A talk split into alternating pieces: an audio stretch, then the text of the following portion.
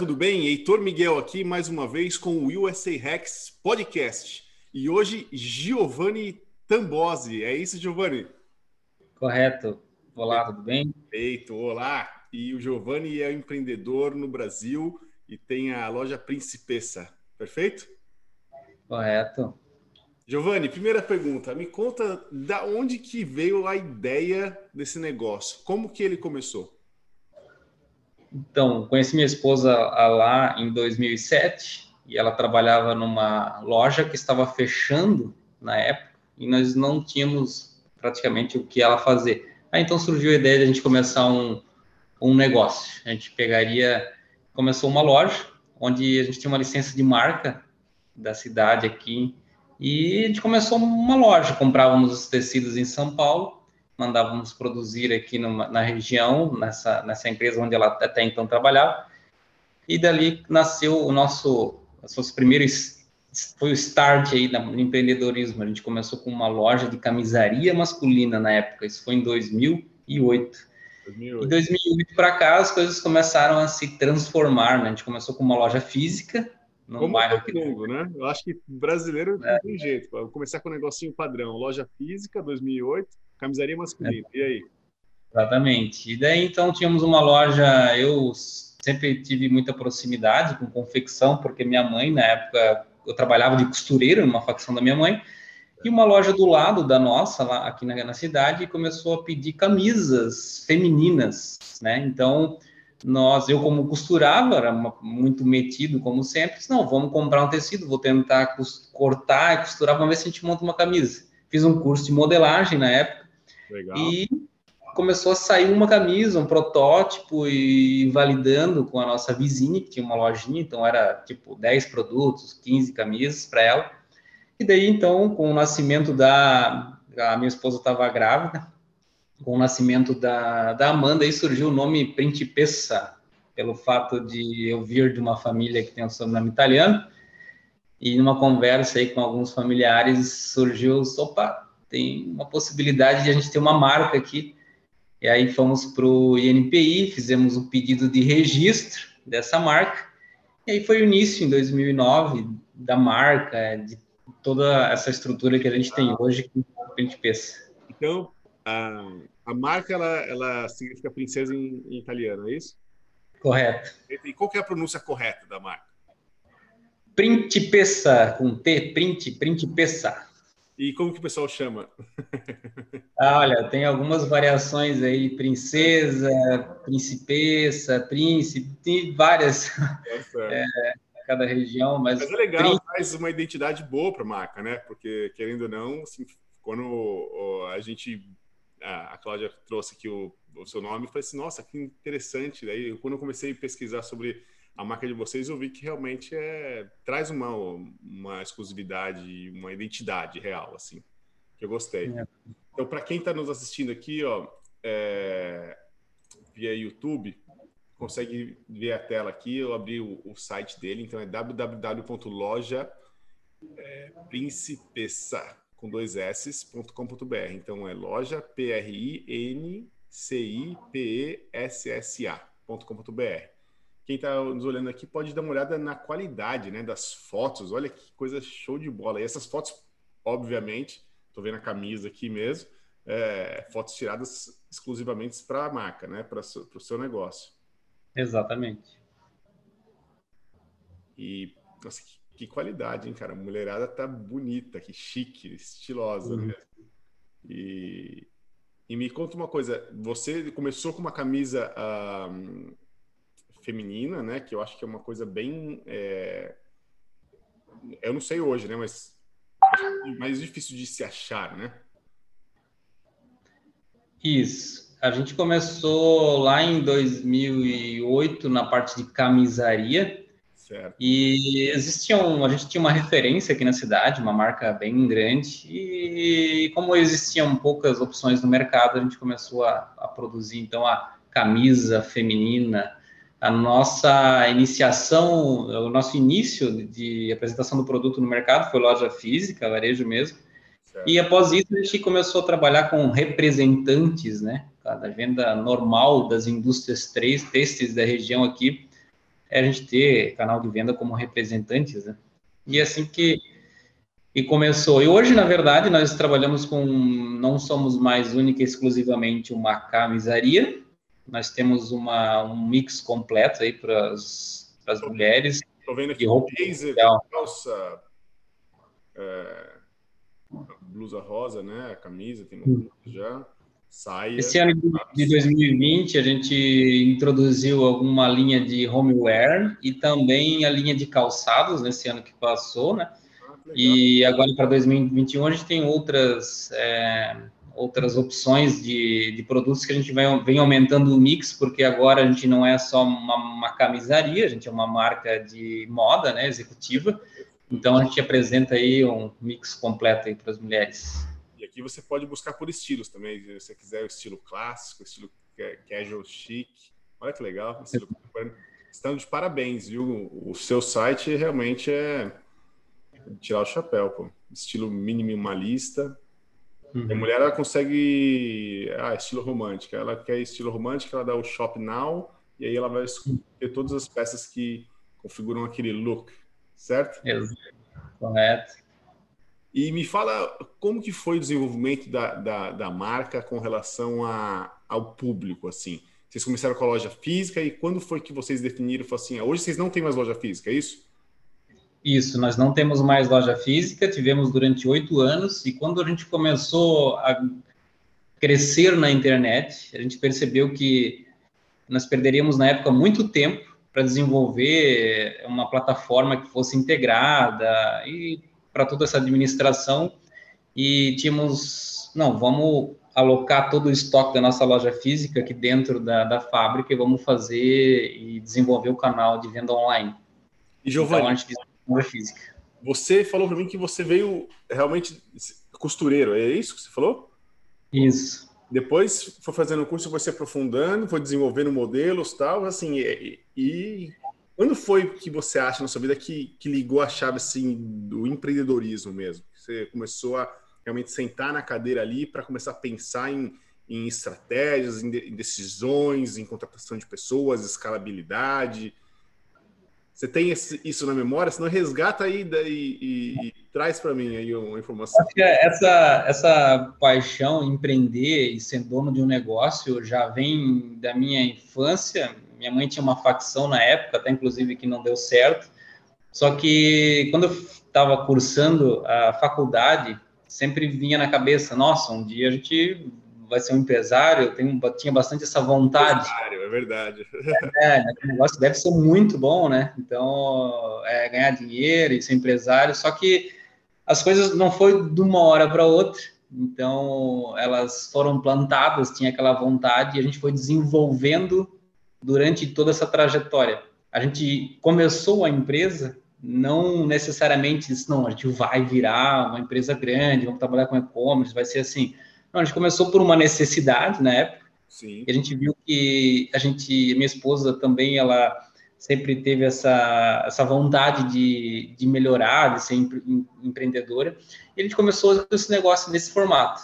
E a gente, como a gente sempre foi duas pessoas muito inquietas e impacientes, a gente foi evoluindo o negócio é, sempre. A gente nunca se acomodou na situação que a gente tinha. Então, acho que isso foi é, é o grande, a grande sacada, essa evolução constante para nós fez muito sentido.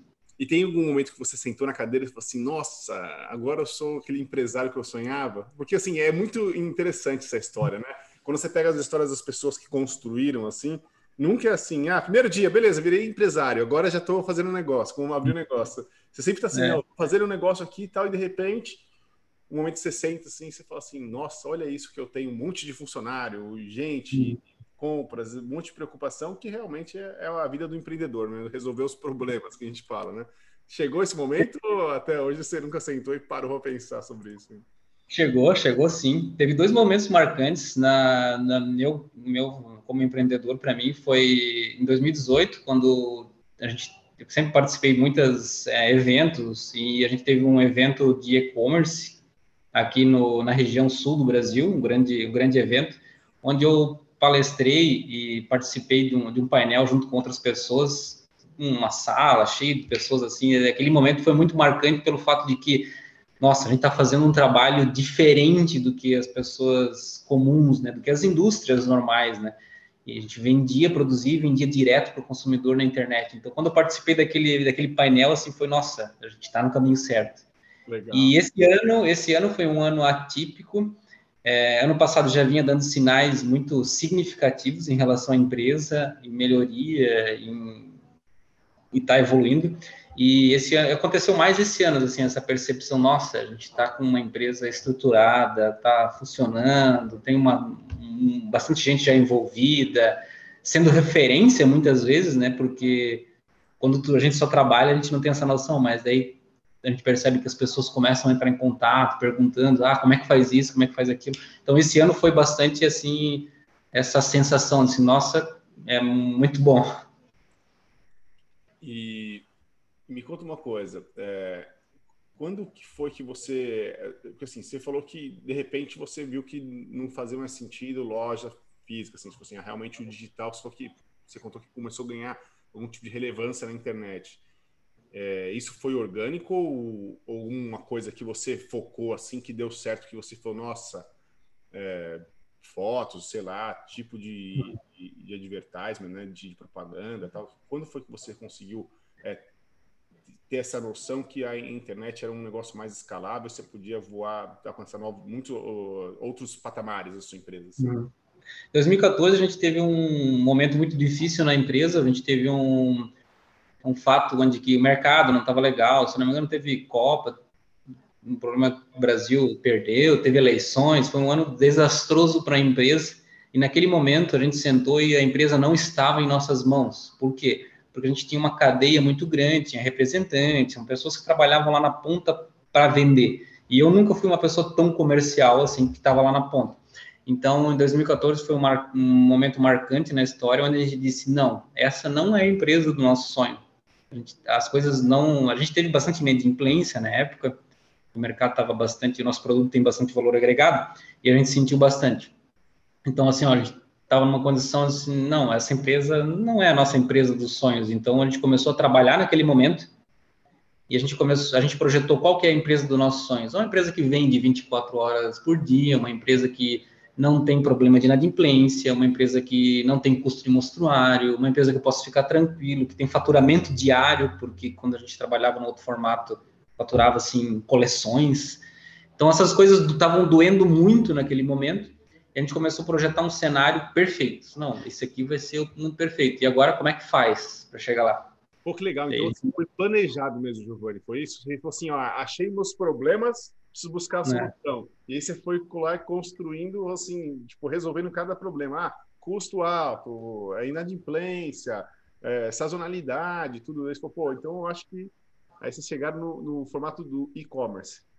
Exato. E naquele momento a gente queria fazer o que a grande maioria das pessoas não fazia. Na época eu tenho algum contato dos empresários aqui na cidade. O que, que ninguém está fazendo? Está todo mundo na vala comum? Opa, então logo a gente tem uma oportunidade de fazer alguma coisa que ninguém está fazendo. Vamos para a internet, vamos testar. 2014? Primeiro ano. É, 2014. A gente foi nossos primeiros passos aí na internet.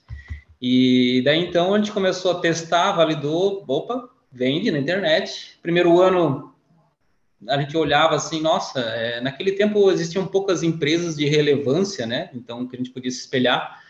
Então, opa, dá certo. Primeiro ano eu pensava, não, vamos vender só isso. Então, a gente deve ter com market share aí. Ah, acho que é só isso mesmo.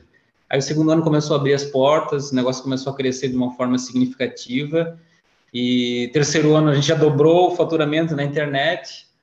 Então, aí começou, opa, isso aqui eu acho que vai dar para a gente botar um, escalar essa empresa de uma forma muito legal aqui na internet. Então vamos para cima. Eu acho que aqui a gente encontrou o nosso sonho. Vamos é. trabalhar para ele realizar. Você falou uma, uma, palavra que é muito legal, né? Que eu uso, gosto de usar bastante, a questão do, do Blue Ocean. Não sei se você já viu essa teoria, né? Que você fala, ah, preciso fazer alguma coisa diferente, né? Fazer o mais do mesmo ali, aquele mar de sangue, que eles chamam aquele Blood Ocean Blood Sea, eles chamam assim, né? Mar de sangue. Uhum. Ah, vou, vou, entrar nesse mercado e vou baixar meu preço, o que é, às vezes é padrão dos mercados, né? As pessoas vão ficar competindo por preço, ninguém tem muito diferencial, mas um empreendedor igual você, que pô, pensa fala assim, eu preciso fazer alguma coisa diferente, eu preciso estar num Blue Ocean. Tanto é que, assim, quem entra no seu site apenas já, já consegue identificar. Realmente é um negócio assim, de qualidade. Está de parabéns, cara. É. E a gente foi evoluindo e na época quando a gente começou a ganhar uma escalabilidade um pouco maior, ainda mais expressiva, foi quando a gente começou a procurar referências, sites que nós gostaríamos de ser iguais a eles e não tinha no mercado. E a gente olhava assim os nossos concorrentes que a gente acreditava que eram na época. Quem que é o nosso concorrente? Ah, a empresa tal. Ah, mas ela nem vende na internet, então logo ela é só uma referência de marca. Aí encontramos aqui na região uma empresa que vendia celular e a gente tinha bastante referência de, algum, de da, da Apple, alguma, tipo, algumas empresas de fora. Não, a gente precisa vender camisa igual eles vendem um celular. Tem que ter descrição, tem que ter conteúdo, tem que ter uma foto que a mulher precisa, no nosso caso, olhar e dizer assim: não, eu preciso ser ela. E para ser ela, eu preciso usar aquela roupa que ela está usando. Então, daí então, a gente opa, é aqui, vamos vender camisa igual as pessoas vendem celular. A gente começou a prestar muita atenção nessa questão de foto, produção, bom gosto, né? Que é minha esposa que toca essa parte de, de fotografia. Então, daí parece que as coisas começaram a fluir de uma forma mais é, simples, assim. Então, assim, foto para nós é muito significativo. A gente preza muito por uma boa foto dá para ver. E assim, para comprar roupa na internet, eu acho que sempre foi uma trava, né? Assim, do, do assim, o senso comum. Porque você está acostumado com ir para loja, até hoje eu acho que não sei. Como que foi esse destravamento assim, do seu cliente? Ou como que você lida com isso quando um cliente fala, ah, mas pô, eu quero experimentar a roupa, eu quero, tem uma loja que eu possa ir. O que vocês respondem? Como que foi essa questão? Hoje a gente aborda aqui alguns gatilhos é, bastante comuns, mas que funcionam, que é frete grátis. Então, assim, hoje nossa loja a gente já tem um valor maior por disponibilizar um teste para o cliente. Se você não quiser é, o produto, não gostou, ou qualquer motivo desistir da compra, ele tem a opção de devolver e sem problema algum. É, ele não tem nenhum prejuízo com isso, né? Então a gente aborda essas tags, esses gatilhos de frete grátis, devolução grátis a 30 dias, né? E umas, essas coisas assim ajudam a esse primeiro contato. Então, a gente acredita que, como o grau de instrução do nosso cliente ele é um pouquinho elevado, já existe menos isso do que um mercado onde tem um produto de valor mais baixo. Mas ainda assim a gente encontra assim alguns problemas, só que por um fato de que como a gente olha o cenário tanto europeu quanto americano, isso já é muito comum. Sim. Então a gente entrou na internet, a gente sabendo disso, a gente acredita que isso com a pandemia inclusive isso acelerou mais essa quebra aí de paradigmas, hein? Vamos lá, como foi a pandemia refletida no seu negócio de e-commerce? Essa pergunta é meio óbvia, mas eu quero ouvir a sua experiência. É, fantástico, a gente não teve nenhum problema em relação a faturamento, a gente teve problema em administrar, né, pessoas, é, é gestão aqui, é, pessoa trabalhar de casa, home office, esse tipo de coisa natural, mas, assim, em relação à empresa em si, é, assim, a gente cresceu 61% né, do ano de 19 para 2020.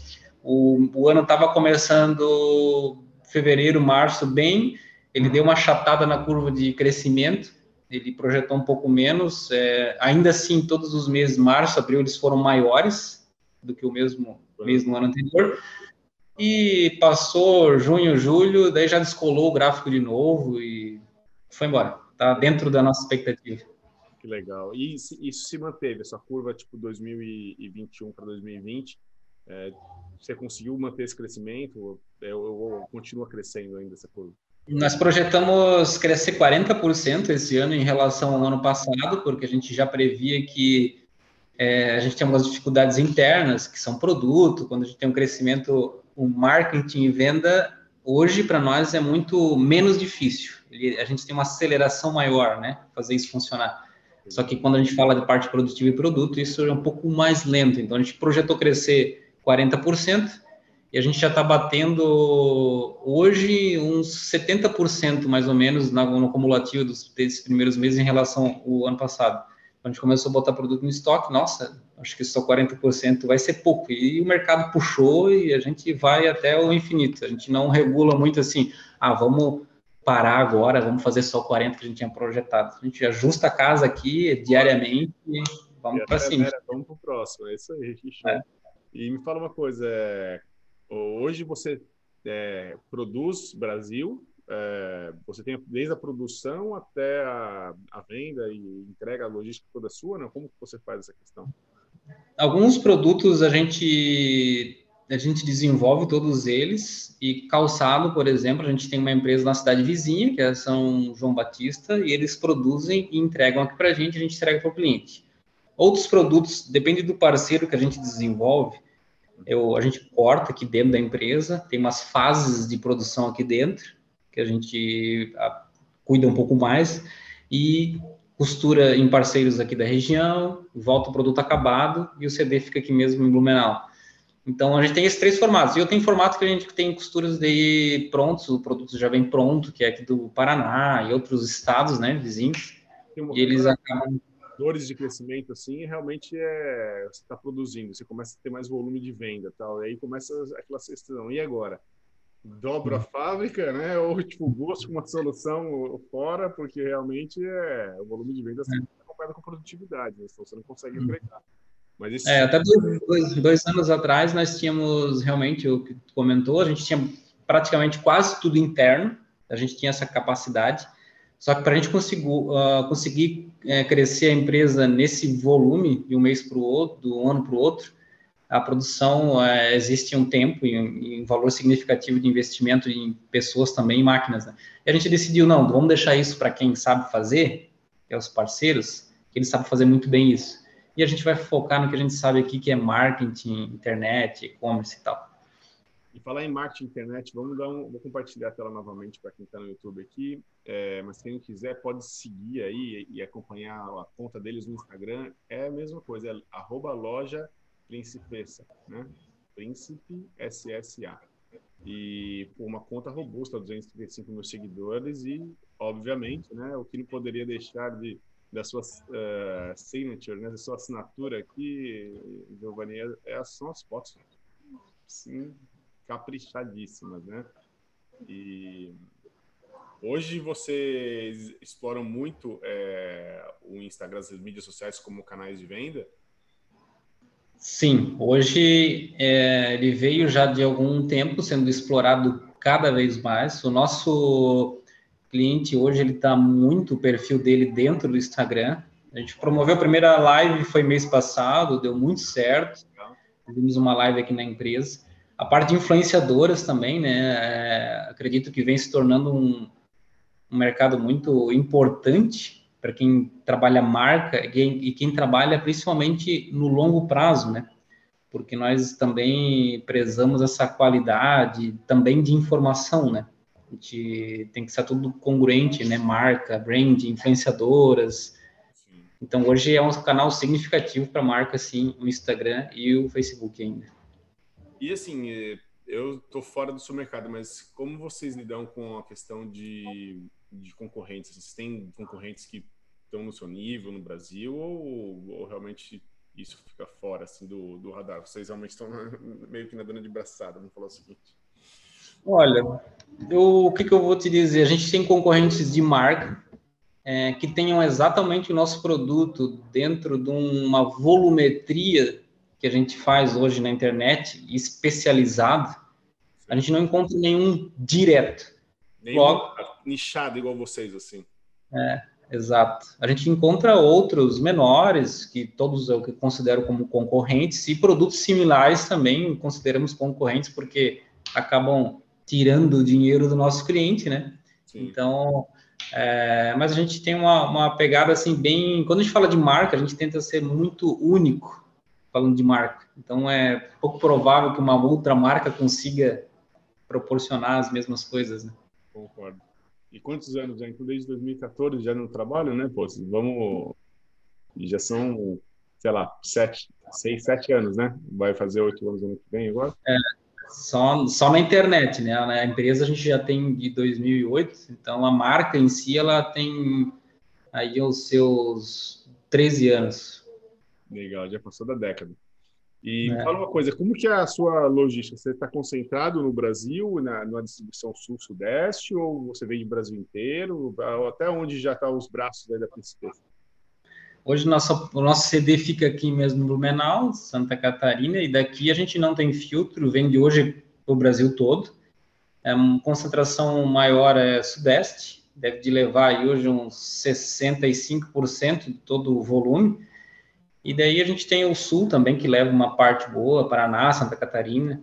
E o resto dos estados todos são atendidos também, com frete grátis, só que num volume um pouco menor. Dispensa já vende para fora, não? Fizemos algumas operações para países vizinhos aqui, era foi Paraguai, mas na parte de varejo a gente não achou nenhuma forma de fazer algo com escalabilidade e que fosse fácil na operação ainda. A gente tem bastante interesse, mas ainda não, não encontramos uma forma adequada para acoplar aqui na nossa operação. Legal.